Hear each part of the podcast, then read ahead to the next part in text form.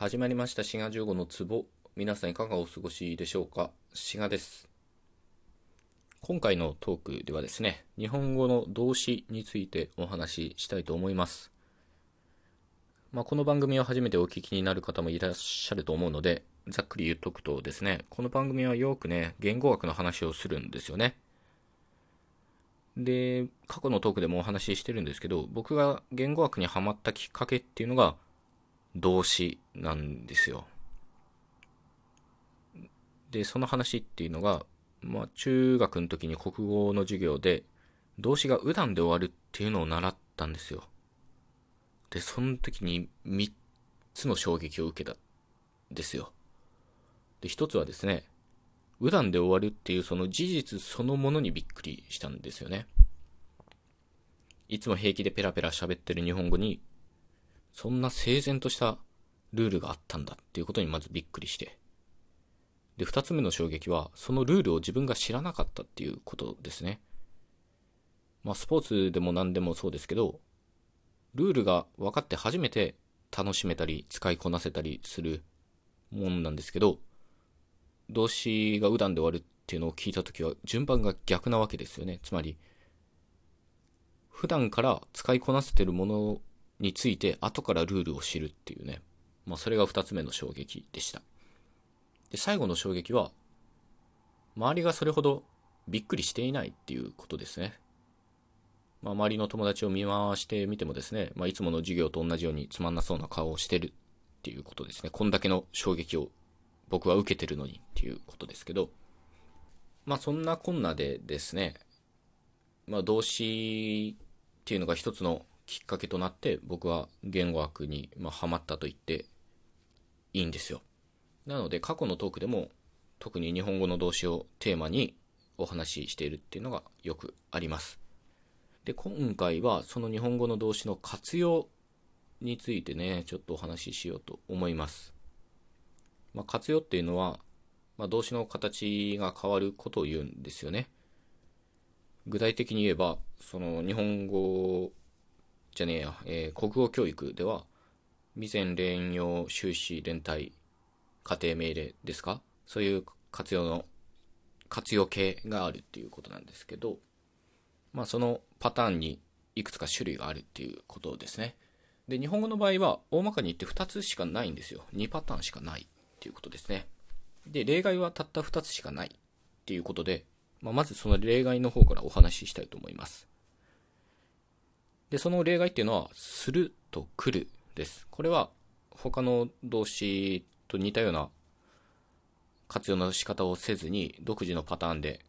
形を変えていくので、変革活用とか言われるものですね。なので、えー、するの方は作業変革活用。で、来るの方は家業変革活用と言ったりします。まあ、左辺下辺とか言ったりするんですけど、まあ、古典だとさらにな辺とか、ら辺とかあるんですけど、現代日本語ではもう落ち着いちゃって2つしかないっていうことですね。で、これは例えば、英語だとその不規則動詞って大量に覚えましたよね。つまり、原型、過去形、過去分詞形で、その過去形、過去分詞形って規則的なものだと D とか ED つければいいんですけど、そういうパターンじゃないものですね。で、それを英語だと、まあ、不規則動詞と言ったりするわけですけど、ああいう大量に不規則動詞があった言語に比べると、日本語ってすると来るしか不規則はないので、まあ、かなり規則的だということがわかります。では、次にそのメジャーなタイプをちょっとね、見ていきましょうね。で、一つは、五段動詞と言われるものです。五段動詞ね。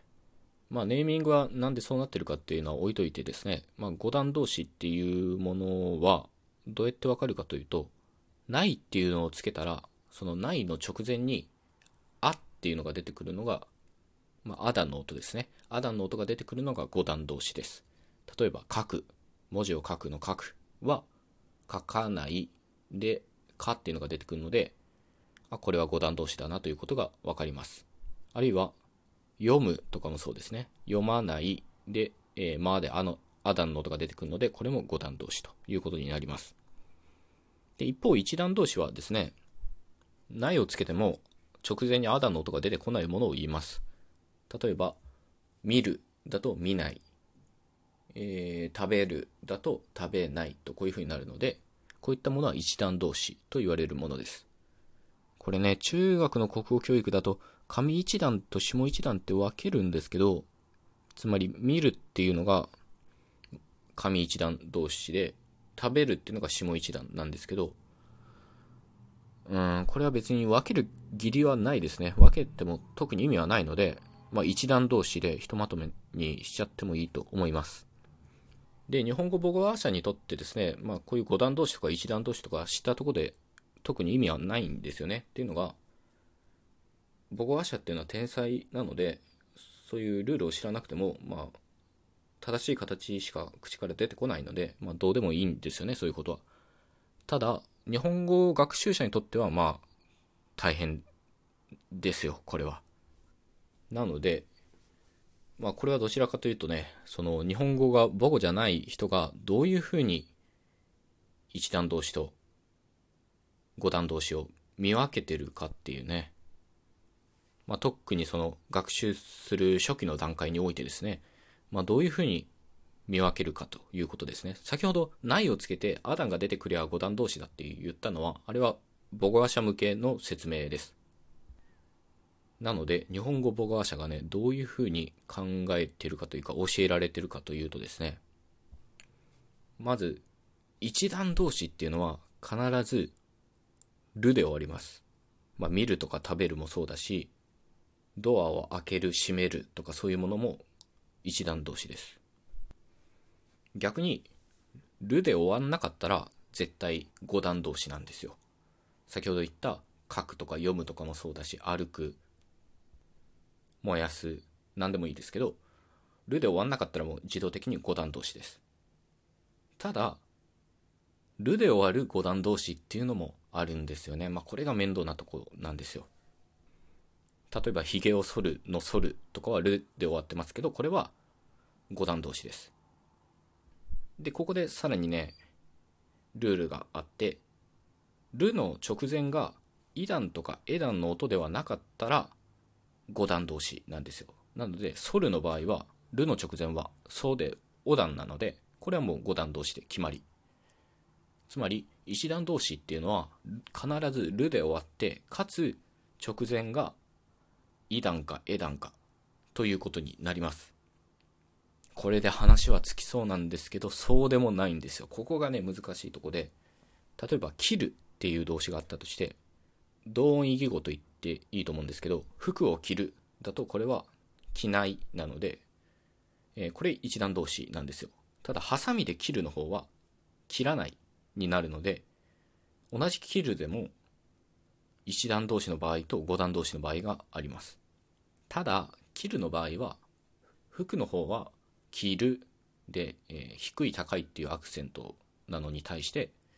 ハサミで切るの方は、切る、だから高い低いっていうね、こういうアクセントになってるので、一応アクセントで区別されます。なので、るで終わって直前がいだから、いなんだからといって必ず一段同士になるとは限らない。髪を切るっていうね、この切るはその特徴に当てはまるんですけど、五段同士なんですよね。さらにめんどくさいのは、焦るっていうものですね。で、この焦るっていうのは、るで終わってる。かつ、るの直前がえ段なので、こりゃ一段同士だろう。と思うんですけど、まあ、確かに一段同士の焦るっていうのもあります。色が焦るっていうものですね。これは、まあ、色が焦ないとかなので、アダンが出てこないので、やはり一段同士なんですが、焦るっていうのはその、急に話しかけられて焦るっていう場合の焦るは、焦らないでアダンが出てくるので、これ五段同士っていうことになるんですよ。で、この焦るの場合は、先ほどの切ると切るはアクセントで区別があったんですけど、焦るはね、アクセントでも区別ができないので、完全な同音異義語ということになります。これはめんどくさいと思いますね。さて、今までのお話をまとめますとね、えー、っと、日本語の動詞は基本的に2つのパターンしかない。で、例外はすると来るしかないっていうことですね。で、一つは五段動詞。で、一つは一段動詞と。で、一段動詞っていうのは必ずるで終わって直前の音がい段かえ段かどちらかしかないっていうことです。ただ、るで終わってるし、直前がい段かえ段なのに五段動詞のもの。髪を切るとか、急に話しかけられて焦るとか、こういった五段動詞も存在するっていうことですね。というわけで今回はここまでということで、また次回お会いしましょう。ごきげんよう。